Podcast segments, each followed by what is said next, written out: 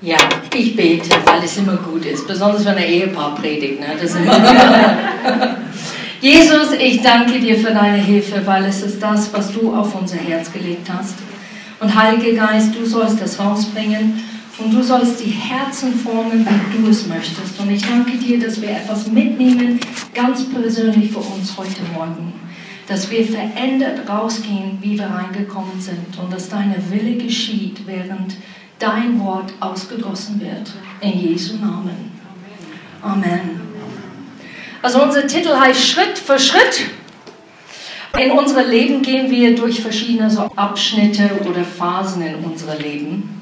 Und diese durchlaufen wir, um zu wachsen. Ich weiß nicht, ob du das wusstest. Aber das ganz natürliche äh, Bereich, das kann ich gleich erklären, äh, ist offensichtlich. Und da sind dann manche, die sind sehr unangenehm, wenn wir wachsen. Da werden wir ein bisschen gestreckt und es tut dann weh. Das angenehme Beispiel ist in der Familie. Wir haben zum Beispiel Geburt von einem Baby. Und man freut sich über das Baby, man fragt sich eigentlich vorher, was hat man äh, eigentlich überhaupt geredet, vor das Baby da war, weil das Baby nimmt alles ein. Und dann wird das Baby zum Kleinkind. Und da gibt es dann eine Phase, wo man denkt, ah, neue Grenzen muss das Kind vielleicht lernen oder vielleicht muss ich Dinge lernen, zu sagen, dass ich ganz angenehm fand, wo das Baby einfach in meinem Arm war. Und dann ist das Kleinkind zum Kind, geht in der Grundschule, lernt neue Freunde kennen, hat schon das im Kindergarten erlebt, aber in der Grundschule wird befestigt, hat andere Einflüsse. Da wird man auch als Elternteil ein bisschen gestreckt. Ne? Dann zu erkennen, okay, was soll ich durchziehen, was lasse ich los, was ist, steckt in mir, warum sage ich Nein oder warum sage ich Ja oder warum ignoriere ich das. Und dann gibt es Jugendliche.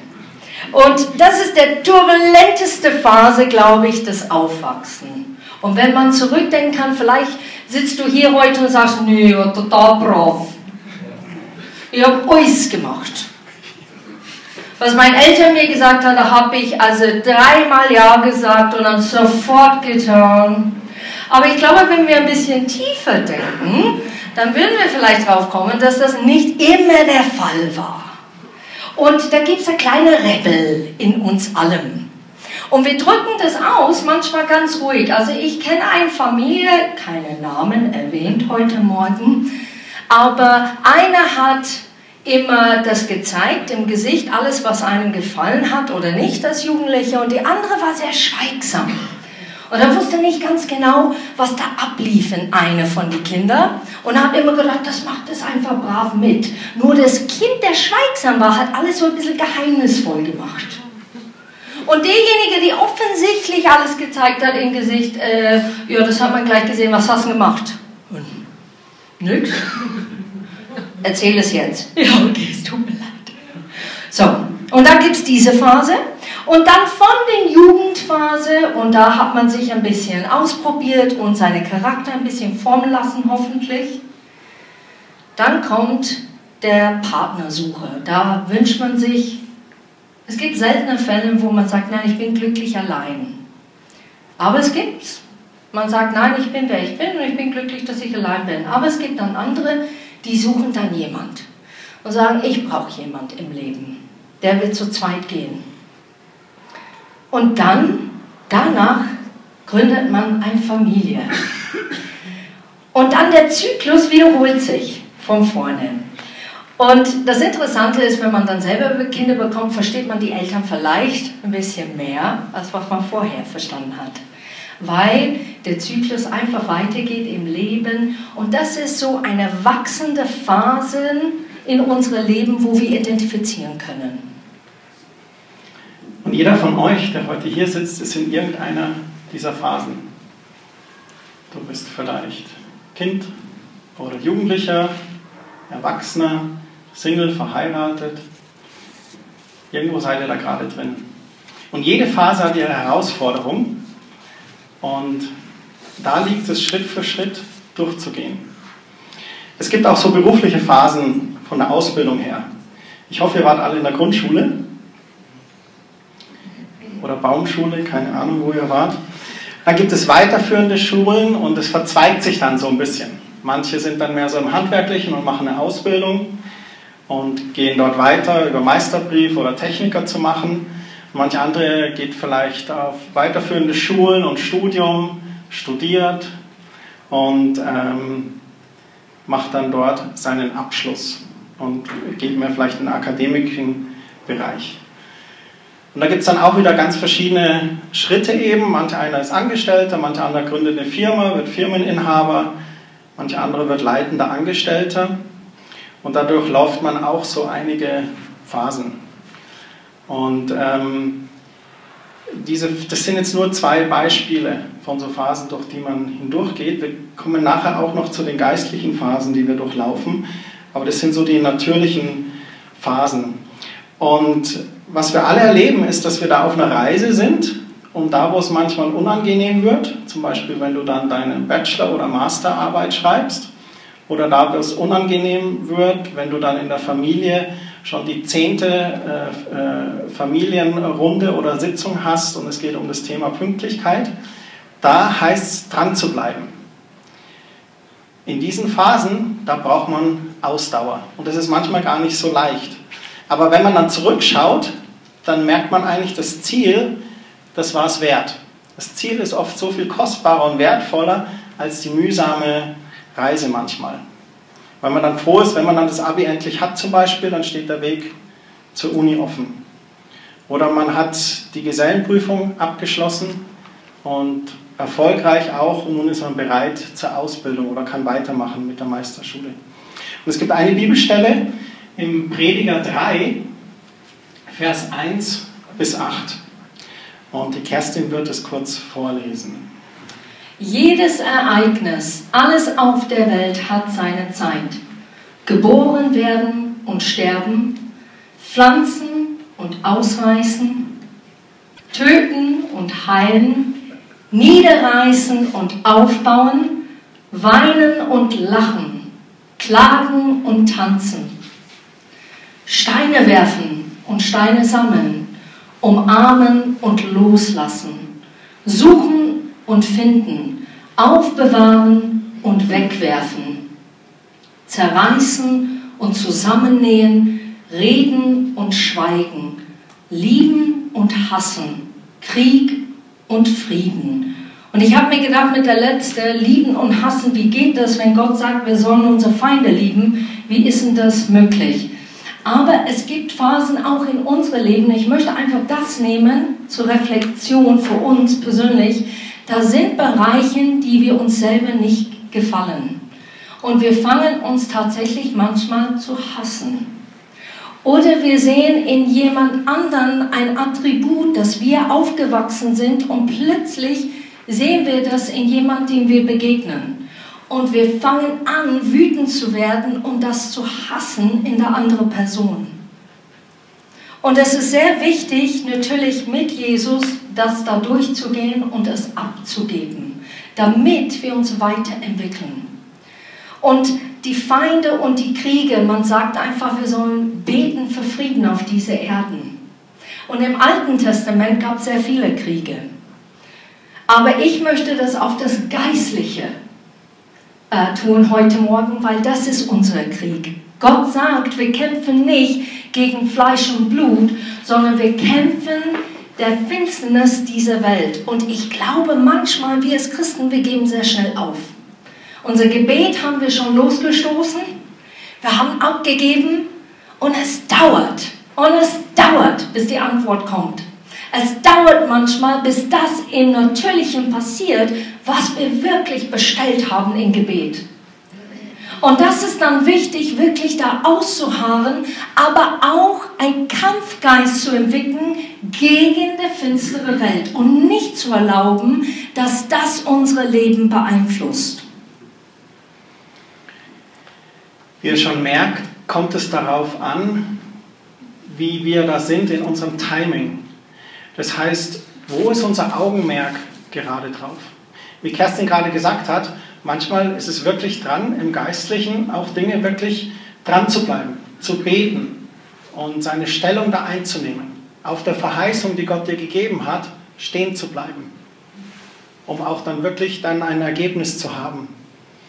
Das ganze Buch Prediger ist sehr interessant, vor allem wenn du als neutestamentlicher Christ es liest, weil da einfach einige Dinge drinstehen, die diese Welt so mit sich bringt. Wo du als Christ natürlich sagst, ich glaube an Heilung zum Beispiel, möchte für Heilung beten, aber wir in einer Welt leben, in der es Krankheit gibt. Und wie gehen wir damit um? Und da kommt es auch wieder auf das Timing an, zu erkennen, was ist gerade dran. Ich finde ganz bezeichnend auch in Prediger 3, Vers 7, wenn alles seine Zeit hat, reden und schweigen. Das ist eine Herausforderung für uns, das richtige Timing zu haben, wann sage ich jetzt was oder wann schweige ich vielleicht. Und da zu erkennen, was ist die Phase gerade momentan. Vielleicht hast du gerade einen Konflikt in der Arbeit.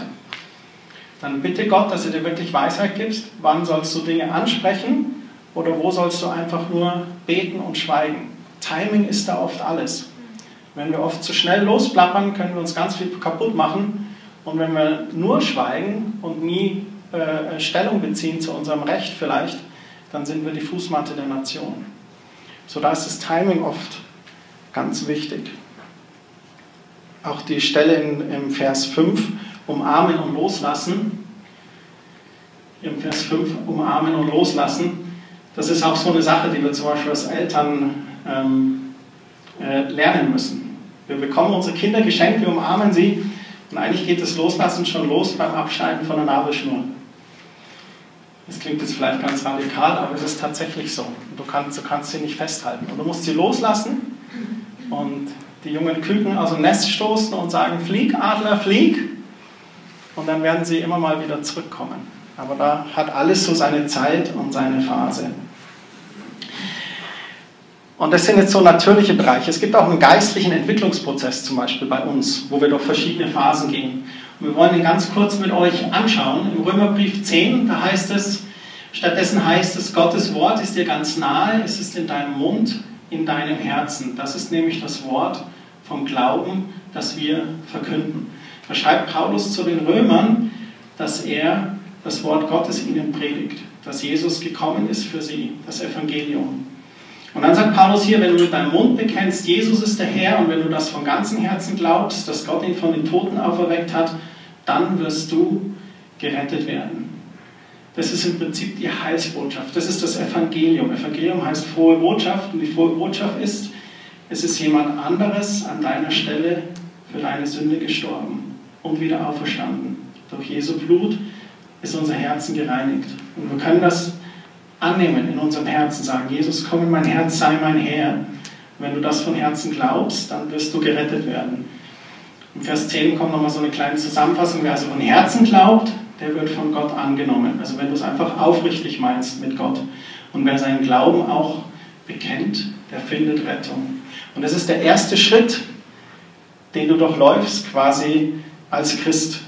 Die Bibel bezeichnet es an anderer Stelle auch als neue Geburt oder von neuem geboren sein im Herzen. Ich finde es sehr wichtig, dass sehr oft in Gottesdienste man ruft die Leute, wer zu Jesus kommen möchte, und man macht das jeden Sonntag. Und manchmal äh, passiert ein kleines Irrtum da drin. Die Leute kommen dann fast jeden Sonntag, die, du denkst, die waren aber letzten Sonntag schon vorne, ähm, weil die vielleicht da missgebaut haben in der Woche, weil die da ähm, plötzlich merken, ja, ich brauche Jesus noch mehr und dann kommen die vorne. Und das ist nicht, was das bedeutet. Das bedeutet, dass du wirklich an einem Punkt in deinem Leben von Herzen gesagt hast, Jesus, ich glaube an dich. Und wenn du abschweigst, dass du immer wieder zurück zu dem Punkt kommst und ich sage, ich bekenne mit meinem Mund und weiß in mein Herzen, du bist wirklich Herr meines Lebens. Und diese Wachstum geht dann weiter. Man bleibt nicht da stehen und sagt, ja, ja, ich bin jetzt ein kleines Baby im Jesus. Das ist ja toll, da kriege ich euch. Und da kriegt man tatsächlich viel.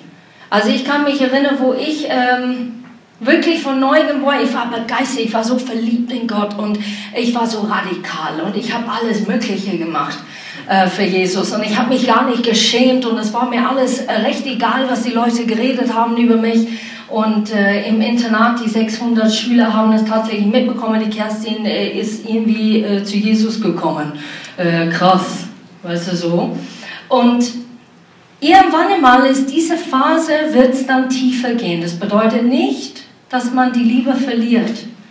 Aber es kann passieren, dass man tatsächlich in dieser Phase die Liebe tatsächlich verliert, weil man plötzlich das Wort mehr zu sich nimmt, man hat mehr Erkenntnis. Und die Erkenntnis, ne, sagt es in der Bibel, das bläht auf, das wird ein bisschen größer im Kopf. Und manchmal denken wir mehr mit dem Kopf statt mit dem Herz.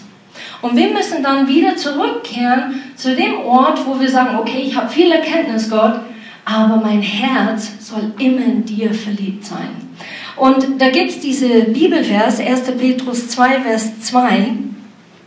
Wie ein neugeborenes Kind nach der Milch schreit, so sollt ihr nach dem unverfälschten Wort Gottes verlangen. Dann werdet ihr im Glauben wachsen und das Ziel erreichen. Haben wir das Wort verloren heute Morgen? Sind wir so beschäftigt, dass wir sagen, okay, ich habe zwar Jesus und ich komme am Sonntag, ich ernähre mich schon gut aber nicht gut genug. Gott sehnt sich, dass wir nach dieser reinen Milch ausstrecken. Weil wenn wir die Milch verlangen und wir nicht aufgeben, dann kommen wir endlich zum Fleisch. Dann gibt es irgendwann einmal den Schweinebraten. Und dann können wir uns freuen, weil es bedeutet, dass wir dann tiefer gehen mit Gott. Wenn du aber bleibst auf dieser Milchebene, dann wirst du immer wieder fallen und immer wieder ähm, verletzt sein schneller und auch ähm, nicht richtig Gottes Stimme hören können, weil du nur auf diesem Punkt äh, Bereich Gott für mich, du bist da für mich, für mich, für mich, für mich. Und das ist der Milchphase. Es ist eine wichtige Phase, wie ein Baby. Du bist 24 Stunden für das Baby da. Aber irgendwann einmal müssen wir anfangen zu laufen und in die Tiefe zu gehen. Und es steht hier in Römer 12, Vers 2, nimmt nicht die Forderungen dieser Welt zum Maßstab, sondern ändert euch, indem ihr euch an Gottes Maßstäben orientiert. Da kann ich wirklich was erzählen. Ich hatte eine Selbstmitleidsparty. Ich weiß nicht, ob du das kennst, aber keiner kommt zu dem Party außer dir selber. Da bist du alleine auf diese Party und ich war da und ich habe gedacht, keiner ist da. Ich habe E-Mails geschickt, ich habe das und das gemacht und keiner antwortet. Keiner interessiert sich für mich mehr. Ich bin für niemanden wichtig genug. Ja, Kerstin hat auch solche Gedanken. Und dann habe ich äh, das rausgeheult und rausgelassen. Das war super gut, tat sehr, sehr gut. Und dann am nächsten Tag habe ich gesagt, Gott, es tut mir echt leid. Weißt du was? Das ist echt Mitleidskrise. Das ist ein Schwachsinn. Da kannst du nichts damit anfangen. Ich gebe dir das. Ich gebe dir das, was mich trauert. Ich gebe dir das, was mich verletzt und was mir wehtut. Und weißt du, ich habe so sehr auf die Menschen konzentriert, dass ich das nicht zu dir gekommen bin und du bist meine Quelle. So, ich drehe das jetzt um. Es tut mir leid. Du bist meine Quelle. Und weißt du was? Ich werde jetzt die Leute nochmal anrufen. Ich werde fragen, wie es denen geht. Ich werde ein bisschen um denen kümmern. Und das habe ich dann gemacht. Schwuppdiwupp, schau her. Da kam es mir eine Eimer aus denen heraus, was denen alles fehlte, wo die Gebet brauchen, wo die so dankbar waren, dass ich angerufen habe. Und ich habe gemerkt, Gott, jede dreht sich ein bisschen um sich. Und wenn wir nicht aufpassen, bleiben wir in diesem Kreis. Und wenn wir uns nicht ausstrecken nach dem Fleisch, andere wirklich zu dienen und zu sagen, Gott, du sorgst für mich. Da sind Leute, die kümmern sich um mich tatsächlich. Und jetzt kann ich um andere kümmern. Und Gott macht es dann. Und das finde ich so hervorragend, dass wir die Maßstäbe dieser Welt nicht uns orientieren. Was sagt der Welt? Das, genau, Auge im Auge, Zahn um Zahn. Das, was du mir machst, das mache ich dir auch. Ähm, ein bisschen dazu nächstes Mal. Und man macht es und man fängt an, wirklich Gräuel und Bitterkeit zu haben, statt zu wachsen, statt anders zu sein und statt sichtbar anders zu sein in seinem Leben. Wir wollen ein Licht sein. Wir wollen ein Beispiel sein. Und wir sagen das, aber wir reagieren sehr oft anders. Und das bedeutet nicht, dass wir nicht zu Gott rennen können und sagen, das nervt mich, das hasse ich, ich fühle mich so, ich brauche dich jetzt. Das ist absolut eine wichtige Phase, aber wir sollen nicht da bleiben, sondern weitergehen. Wie ihr merkt, nimmt Gott uns in unserem geistlichen Leben auch Schritt für Schritt in die nächste Phase. Die Bibel sagt an einer Stelle auch, dass Gottes Geist uns verwandelt von Herrlichkeit zu Herrlichkeit. Das heißt, von einem schönen Punkt zum nächsten Punkt. Und zwischen den zwei Punkten gibt es Arbeit zu tun. Im Prinzip geht es darum, dass wir unser Gewissen erneuern lassen von Gottes Wort. Menschen fragen auch immer, wie kann ich Gottes Stimme besser hören? Gottes Wesen ist Gottes Wort. Je mehr du in Gottes Wort bist, desto mehr wirst du Gottes Stimme erkennen. Je mehr dein Gewissen gereinigt ist, desto mehr wird diese innere Stimme, dein Gewissen, auch zu dir sprechen. Und der Heilige Geist als Person selber spricht auch natürlich zu uns direkt. So, und dann nimmt Gott uns auf diese Reise und die ganze Reise heißt Jüngerschaft. Jünger Jesu zu sein. Und im Prinzip geht es da ganz stark um Charakterbildung. Es gibt viele geistliche Autoren, die in ihren späten Werken ganz oft über Charakter schreiben. Es gibt manche, die knallharte Aussagen treffen. Gott ist mehr an deinem Charakter interessiert, als daran, wie viele Menschen du für Jesus gewinnst. Das ist eine ganz krasse Aussage, die ein Autor mal getroffen hat. Und, aber was dahinter steht, ist, ähnlich wie unsere Predigt vor ein paar Wochen, dass je mehr du dein Charakter Jesus ähnlich wirst, dann sehen Menschen Jesus in dir und du wirst Menschen für Jesus gewinnen. Es gibt dann eine Stelle im Jakobusbrief, da heißt es, liebe Brüder und Schwestern, betrachtet es als Grund zur Freude, wenn euer Glaube immer wieder hart auf die Probe gestellt wird. Wessen Glaube wurde schon auf die Probe gestellt? Sehr gut, beide Hände. Unser Glaube wird auf die Probe gestellt. Wir entdecken Jesus, wir sind in seinem Wort, wir lesen seine Verheißungen und wir leben aber noch nicht im Himmel mit ihm, sondern wir leben in dieser Welt. Und die Bibel sagt ganz deutlich, dass der Teufel der Herr in dieser Welt ist. Aber Jesus in uns lebt. In uns ist ein bisschen Königreich Gottes. Und jetzt haben wir diese Herausforderung, solange wir noch nicht wirklich zu Gott gehen, quasi von diesem irdischen Leben ableben, wie es so schön heißt im Lutherdeutsch, dass wir da ein Spannungsfeld haben. Und da müssen wir durch manche Dinge durch. Es gibt manche Kleinigkeiten, die oft geschehen, aber es gibt auch Schicksale, die geschehen. Sei es eine Scheidung, sei es der Verlust oder Tod eines lieben Menschen. Das sind Sachen, wo wir als Christen ganz schön herausgefordert sind und dann knabbern müssen. Und hier schreibt er, betrachtet es als Grund zur Freude, wenn euer Glaube immer wieder hart auf die Probe gestellt wird. Und dann kommt ein Denn. Denn durch solche Bewährungsproben wird euer Glaube fest und unerschütterlich. Das heißt, dadurch werden wir auch geformt.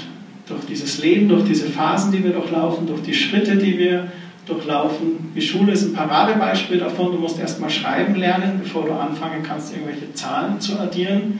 Du musst erstmal lernen, die Zahlen kennenlernen, bevor du anfangen kannst, irgendwelches Bruchrechnen zu machen. Und ähm, wenn du dann das Bruchrechnen kannst, dann kommen die binomischen Formeln und so weiter. Das heißt, alles baut aufeinander auf. Und genauso ist unser Leben. Wir müssen uns auch entwickeln können an manchen Sachen. Das Leben braucht manchmal ein paar so Reibeflächen. Kerstin und ich, wir sind ähm, vom Charakter nicht identisch. Aber das hat Gott so wunderbar zusammengestellt. Weil wir so Reibeflächen haben, wo wir aneinander wachsen. Und auch heute noch. Erst heute Morgen beim Parken unten. Wo parken wir das Auto?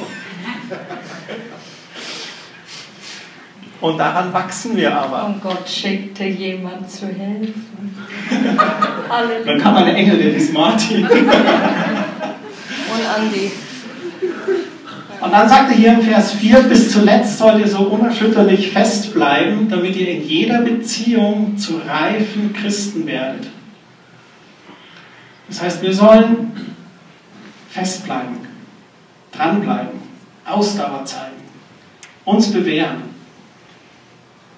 nochmal extra tiefer gehen mit Gott, damit ihr in jeder Beziehung zu reifen Christen werdet und niemand euch etwas vorwerfen kann oder etwas an euch zu bemängeln hat. Und das bezeichnet die Bibel dann als geistliche Reife. Und wir wollen euch jetzt noch drei Punkte kurz mitgeben zum Ende, wie man diese Phasen des Lebens gut meistern kann. Römer 8, Vers 28. Das eine aber wissen wir, wer Gott liebt, dem dient alles, aber auch wirklich alles zu seinem Heil. Denn dazu hat Gott selbst ihn erwählt und berufen. Und wir müssen erkennen, in welcher Phase wir tatsächlich drin sind. Manchmal erkennen wir es nicht. Wir rutschen rein und sagen, wie, wie bin ich hier gelandet? Aber es ist dann wirklich die Augen aufzumachen und das Herz aufzumachen und sagen, Gott, warum stecke ich hier drin? Was ist der Grund, warum ich jetzt hier gerade drin bin? Bin ich selber schuld? Oder muss ich mich äh, weiter in diese Phase begeben, damit ich in die nächste Phase reinkomme? Was ist es? Und das ist natürlich die erste Frage, in welcher Phase befinde ich mich gerade? Der zweite ist, was ist dran in dieser Phase? Und wir als Menschen, wir eifern uns gerne, alles ganz schnell durchzulaufen. Und das ist falsch. Wenn du Pflanze rausnehmen würdest und möchtest das in einen ganz anderen Platz hineinpflanzen, würdest du nicht kommen und es einfach abhaken. Du würdest aufpassen, dass die Wurzeln mitkommen. Du würdest aufpassen, dass alles, was das Pflanze braucht, mitgeht, damit es weiter sich entwickelt. Und wir machen es manchmal in unserem Leben, oder ich kenne es bei mir, gleich abhaken, gleich alles, ja Gott, also alles ist schlimm und wir arbeiten jetzt am A, B, C, D, E und F, alle gleichzeitig. Und Gott ist nicht so. Weil er volltrefflich ist und weil er wirklich in die Gründe des Tiefe geht, möchte einen Punkt nehmen und daran arbeiten. Und vielleicht in diesem Punkt kommt ein anderer Punkt dazu. Aber das braucht Geduld von uns, das loszulassen, zu erkennen und da durchzugehen. Vielleicht habt ihr das auch schon erkannt, dass ihr durch diese Phasen mit Gott schon gegangen seid. In meinem Leben gab es Phasen, so Art Jahreszeiten, wo Gott so gewisse Dinge betont hat. Und ich bin dankbar dafür, dass Gott ein Gott der Gnade ist und nicht gesagt hat, Christian, die 11.741 Punkte in deinem Charakter, die würde ich mal gerne ansprechen. Also ich habe 13.000. ich habe deine Hand gesehen, auch du wirst errettet sein. Nee, sondern er sagt, die 11.470, die lassen wir jetzt mal, aber diesen 471. Christian, da wollte ich jetzt mal den Finger einfach drauflegen. Und dann darf man dran wachsen. In der Vorbereitung haben wir auch die an die verschiedenen Phasen von Quelltor denken müssen. Dieser Start von Quelltor, wo dieser erste Gedanke da war und wir mit Marianne und Beat einfach zusammensaßen und gesagt haben, ja, wir haben ein Jahr zur Berufung, aber wie könnte das aussehen? Und dann auch mit Michael Winkler mal getroffen haben, das war so dieser, dieser Startschuss. Und dann ging es doch auch diese verschiedenen Phasen. Wir haben ein Gemeindekonzept erstellt. Und dann hat der Michael Winkler da mal drauf geschaut und gesagt, dann haben wir uns Gedanken gemacht über das Gründungsteam. Und wir wollen heute auch Danke sagen an das Gründungsteam, das so ähm, fleißig mit dabei ist. Also Marianne und Beat, der Bernd, der dort hinten sitzt, Marc und Inga, Marc ist gerade bei den Schulkindern draußen, auch meine liebe Frau, die Kerstin. Oh, mein lieber Mann, der Christian. Genau, also ohne dieses, äh, danke, ohne dieses Team wäre es nicht gegangen. Und auch in diesem Gründungsteam, da sind wir zusammengesessen und da war diese Phase auch nochmal des Überlegens und Schleifens und die verschiedenen Blickpunkte. Und ich liebe dieses äh, Thema Teambildung überhaupt. Und ich finde, je, je farbenfroher ein Team, desto besser, weil dann hast du Reibungsfläche. Wenn du ein Team hast, wo einer sich Leute sucht, die alle seiner Meinung sind, dann hast du kein Team. Und manchmal, der Team, das du aussuchst, kann ganz anders sein, wie du das vorgestellt hast. Und dann plötzlich sagt, weißt du, Gott sagt vielleicht, nö, den nicht. Ja, wieso denn nicht? Komplett perfekt dafür. Versteht es gar nicht. Und dann kommt einer dazu. Und dann merkt man mit der Zeit, dass diese Person hätte nicht da reingepasst. Es wäre nicht gut gewesen. Aber von unseren Gedankengut denken wir, ich habe das schon, ich, ich habe so super Menschenerkenntnis, ich weiß, wer dazu passt. Aber Gott hat andere Pläne und wir müssen erlauben, dass er uns überrascht. So, wir haben angefangen quasi, wie wenn du so eine Zeitlinie machen würdest. Hier war, okay, ja zur Berufung, wir wollen das machen. Dann war hier, jetzt watschen wir mal mit dem Zwingers, dann mit dem Michael Winkler. Wir sind Schritt für Schritt die Phasen durchgangen. Gemeindekonzept erstellt, Gründungsteam gebildet. Okay, wir machen das, wir vertrauen Gott. Dann Infoabende veranstaltet, mal geschaut, ist da überhaupt Interesse dran an Leuten und dann war Interesse dran, dann haben wir gesagt, okay, ja, erster Gottesdienst. Und da stand ich voll hinter der Kerstin an diesem ersten Gottesdienst. und dann nächster Gottesdienst und so weiter. Und dann war auch wieder diese Phase Bürgerhaus, wo manche gesagt haben, oh, schön, gemütlich, Krirbig, es gefällt mir und so. Manche andere haben gar nicht warten können, bis wir rauskamen aus diesem Haus, wo der Putz von den Wänden fällt ganz unterschiedlichste Meinungen. Das war auch wieder ganz interessant. So, und dann war quasi so diese Babyphase vorbei und dann haben wir die Babyschuhe ausgezogen und haben gesagt, okay, wir machen das. Bauzentrum, Gott, wir schaffen das. Wir vertrauen dir. Und dann sind wir aus dieser Babyphase raus und sind jetzt gerade so ein bisschen in dieser Kleinkindphase. Und da hockt ihr alle heute. und sind in dieser Phase. Und auch diese Phase wird eine Etappe sein. Das Bauzentrum ist hier nicht das, das Endziel. Aber wo es dann weitergeht, weiß man nicht. Und in dieser Kleinkind, also Baby- und, und Kleinkindphase quasi der Gemeinde, jetzt wenn man das mal so vergleichen möchte, haben auch viele mitgeholfen. Und da wollen wir heute Morgen auch einfach mal Danke sagen an alle, die geholfen haben. Alle, die daran geglaubt haben, alle, die in den Gottesdienst kommen, alle, die aufgebaut und abgebaut haben, die sich für die Kinder investiert haben, Danke auch an Roland und Gelinde, die gleich gesagt haben, klar, Gastfreundschaft, das ist unser Thema. Wir sorgen für Kaffee und Kuchen. Der Martin, der heute eine Stunde früher da war und um die Technik geschaut hat. Und so viele, die auch in, in den Kinderbereichen äh, mithelfen. Leute, die beten, das darf man nicht außer ja. Acht nehmen. Es sind so viele, wo sagt, hey, ich kann nichts machen mit Aktion, aber ich kann beten. Und dafür sind wir sehr, sehr dankbar.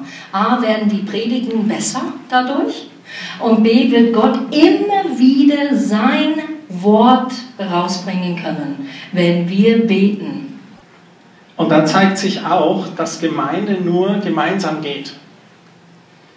Auch, dass Leute sich involvieren, dass äh, Sina, Sönke, Stefan auch beim Lobpreis involviert sind und so weiter. Und das Ganze soll auch noch weiter wachsen und soll sich so weiter gedeihen. Und da hat auch alles seine Zeit. Wir können nicht alles auf einmal machen. Wir hätten nicht im Bürgerhaus sagen können, okay, das sind jetzt die 40 Dienstbereiche, die ich mir so als Pastor vorstelle. Es sind zwar nur 30, aber irgendwie müssen wir diese 40 Posten jetzt füllen. Das geht nicht. Ne? Alles hat seine Zeit, alles hat seine, seine Phase. So, der erste Punkt, erkenne die Phase. Wo befinde ich mich gerade? Was ist dran? Was will Gott mir zeigen? Und da ist es auch notwendig, innezuhalten, die Stille zu suchen, das Gebet zu suchen. Der zweite Punkt. Schau nicht auf die Umstände. Es steht in 2. Korinther 5, Vers 7, wir wandeln durch Glauben und nicht durch das Schauen. Wir kennen diese Bibelvers, manche kennen es auswendig, aber das richtig in der Tat umzusetzen, ist schwieriger, als es zu lesen. Und wir sehen Dinge sofort und wir merken, was Gott in unserem Leben tut, aber manchmal ist es sehr wichtig und das mache ich wirklich äh, mindestens dreimal, wenn nicht vier Jahre im Jahr. Ähm, Inventur an mich selber. Selbstreflexion, immer super gut. Manchmal ist man dann total niedergeschmettert und dann braucht man jemanden, der sagt, boah, ich bin so ein falscher Mensch und so schlecht. Und dann jemand, nee, nee, du schaust nur auf das Negative, komm mal wieder hoch. Aber es ist so wichtig, selbst zu reflektieren, wie bin ich? Wie komme ich rüber? Was habe ich tatsächlich geendet in mein Leben? Was habe ich erlaubt, heil zu werden? Was habe ich erlaubt, abzugeben? Halte ich immer noch an das fest und warum? Halte ich noch an das fest.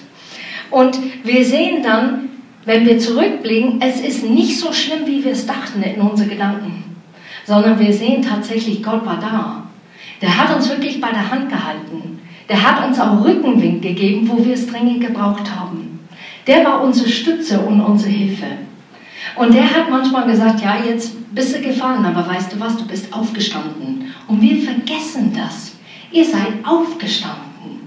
Und das ist wirklich ein Medall in Sicht, würde ich sagen. Aber wir schauen immer auf das Negative und sagen, oh, ich bin mehrmals gefallen, mehrmals gestürzt, mehrmals enttäuscht, mehrmals da drin geblieben. Aber die Gedanken zu haben, aber Gott, ich bin dann zu dir gerannt. Du warst da für mich. Du hast mir geholfen und ich bin tatsächlich aufgestanden. Und bei diesem auf Gott schauen und nicht auf die Umstände schauen, da denken die meisten wahrscheinlich ganz schnell auch an die Geschichte mit Petrus, wo er Jesus auf dem Wasser gesehen hat und sagt, lass mich dir entgegenkommen. Und der, Jesus sagt zu ihm, ja, komm zu mir. Und er fängt an, auf dem Wasser zu gehen.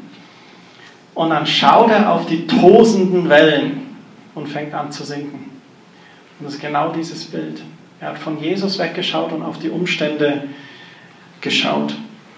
Und diese Stelle, wo es heißt, wir wandeln durch Glauben und nicht durch Schauen. Glauben ist ein Vertrauen auf etwas, was nicht sichtbar ist. Ein Vertrauen auf Gott. Und das ist für uns Menschen eine Herausforderung. Und deswegen auch diese Reise, diese Jüngerschaft mit Jesus, um unser Vertrauen in ihm immer noch besser aufzubauen zu festigen. Und wenn du im Glauben herausgefordert bist oder sagst, ich bin da gerade an so einer riesen Baustelle, dann geh ganz tief in Gottes Wort und baue dein Vertrauen auf. Suche Gottes Wort zu dem Thema Antworten. Ganz proaktiv, da bist du gefordert. Man kann sich nicht zurücklehnen und sagen, ja Gott, mach mal.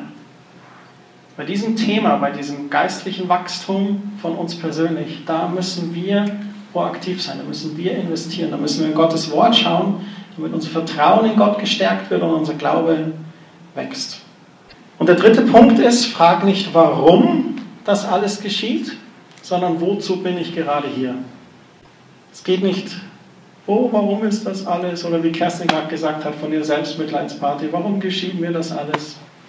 dann hat sie das Gott gegeben und quasi, wozu bist du hier? Investier dich selber, streck dich aus nach anderen. Und da müssen wir offen sein für Veränderung. Da musst du dich Gott hingeben, da musst du dich auch demütigen. Und es gibt eine meiner Lieblingsbibelstellen, in Jesaja 64, Vers 7, da heißt es: Dennoch bist du Herr, unser Vater. Wir sind der Ton und du bist der Töpfer und wir alle sind Gefäße aus deiner Hand. Und der Töpfer, der formt aus diesem Ton das Gefäß und er formt das Gefäß, wie es ihm gefällt. Und wir kennen Gott, Gott ist ein guter Gott und er macht ein gutes Gefäß aus uns. Und die Frage an euch heute Morgen ist zum Schluss, seid ihr wie Ton, seid ihr weich vor Gott, biegsam, formbar, ist euer Herz offen, Veränderungen mit Gott zu durchlaufen? Ist euer Herz offen, die Phase zu erkennen, nicht auf die Umstände zu schauen und zu fragen, wozu das jetzt? Der erste Punkt, die Phase zu erkennen, ist ganz wichtig. Man muss natürlich auch aufpassen, dass man, wenn man Phasen erlebt in seinem Leben, es gibt auch Phasen, äh, wo jemand dir Schlechtes tun möchte, und wo du sagen musst, nein, halt. Es gibt vielleicht auch Phasen, wo Menschen einen Job wechseln und feststellen, Mensch, hier werde ich nur total ausgebeutet, hier geht es nicht darum, dass ich Charakter lerne, sondern hier werde ich missbraucht. Dann muss man sagen, nee, halt, stopp mit mir nicht. Muss man beten und von Gott Weisheit suchen und dann aus dieser Situation so schnell wie möglich rausgehen. Das ist natürlich auch wichtig, sowas zu erkennen. Aber bei den Herausforderungen nicht immer gleich wegzugehen, sondern sich auch denen zu stellen. Ich glaube, der schwierigste Punkt eigentlich in dieser Phase ist unser Stolz. Und ähm, wir, manchmal sind wir total extrem. Wir sind dann die Fußmatten der ganzen Nation. Äh, wir lassen alles mit uns machen lassen. Und, ähm, oder die andere Seite sind wir wahnsinnig hart und wir sagen nicht mehr mit mir, jetzt reicht's. Und wir brauchen diesen Mittelweg. Und der einzige Mittelweg, das wir finden können, ist, wenn wir unseren Stolz ablegen. Und dass wir sagen, es geht nicht um mich, es geht nicht um meine Verletzung, Gott. Ich kann mit dir darüber reden, ich kann mit dir Austausch haben und ich gebe es dir ganz bewusst hin, weil ich möchte Menschen nicht weiter dazu schaden. Aber ich brauche eine Entscheidung, der göttlich ist jetzt gerade. Ich selber würde sofort vielleicht wegrennen. Oder da gibt es Menschen, die sagen, nein, ich stehe, das komme, was wolle und ich zeige denen, boah, und wie ich das denen zeigen werde, wie stark ich bin. Aber Gott hat einen Plan und einen Weg, der vielleicht ganz anders ist, als wir denken. Und deshalb müssen wir diesen Stolzfaktor wirklich ihm geben, damit wir seine Stimme hören zu jeder Zeit. Und wir sagen sehr oft, Gott, lass mich formen. Da gibt es Zeiten in den Lobpreis oder Anbetung, wir sind total weich vor Gott.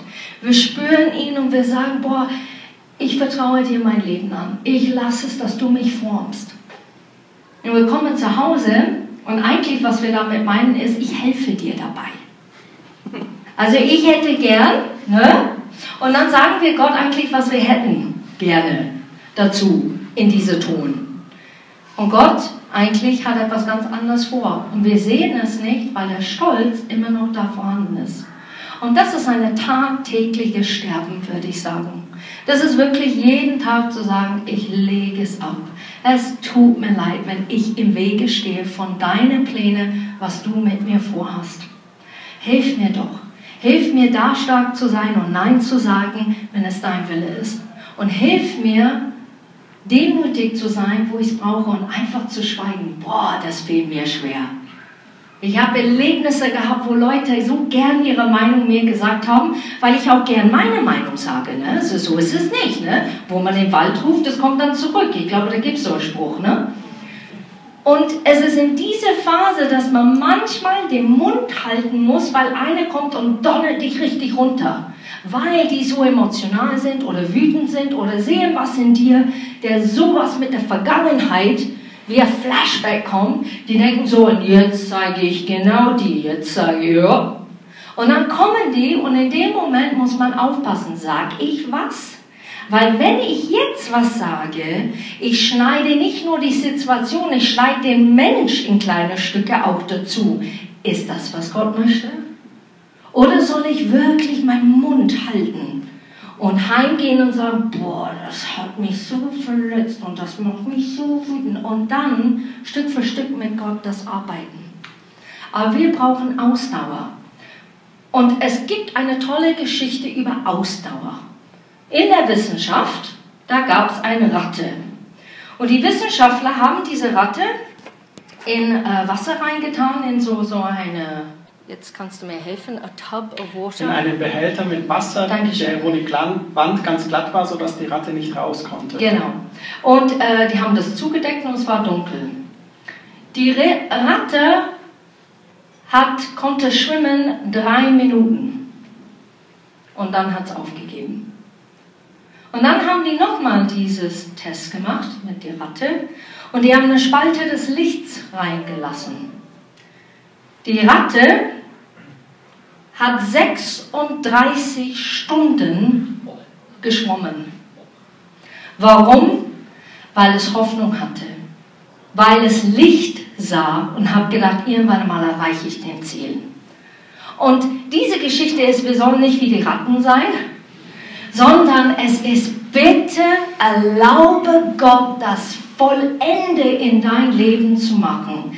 Das, was er vorhat, das wird er vollenden. Aber wir brauchen Geduld. Und das größte Feind in unserem Leben ist geduldig mit uns selber. Zuzulassen, dass Gott wirklich das vollendet, was er vorhat. Und wir müssen diese Ausdauer bringen, nicht aufzugeben. Manchmal zu schweigen, manchmal zu beten, manchmal Nein zu sagen und manchmal wirklich festzustehen. Und ich möchte euch ermutigen heute Morgen, ihr seid viel stärker, als was ihr denkt, weil Gott in euch ist. Und er sieht es und er kennt es schon längst. Vater, ich möchte danken für diesen Morgen. Danke, Herr, dass du mit uns gehst in den Phasen des Lebens. Hilf uns zu erkennen, in welcher Phase wir gerade sind. Zeig uns, was ist dran, wie soll ich mich verhalten. Und hilf uns auf dich zu schauen, auf das Licht, auf dein Wort und nicht auf die Umstände. Hilf uns Glauben an dich und deine Verheißung zu haben, dass dein Arm nicht zu kurz ist und dass dein Wille ist, dass wir ein glückliches und gesegnetes und erfülltes Leben haben. Und hilf uns nicht aufzugeben und warum zu fragen und in Mitleid zu verfallen, sondern hilf uns eine gute Einstellung zu haben. Schenk uns dieses Herz, das fragt, wozu bin ich hier? Schenk uns ein weiches Herz, ein formbares, ein biegsames Herz. Du bist der Töpfer und wir sind der Ton. Und wir sind alle Gefäße aus deiner Hand. Form du uns. In Jesu Namen. Amen. Amen.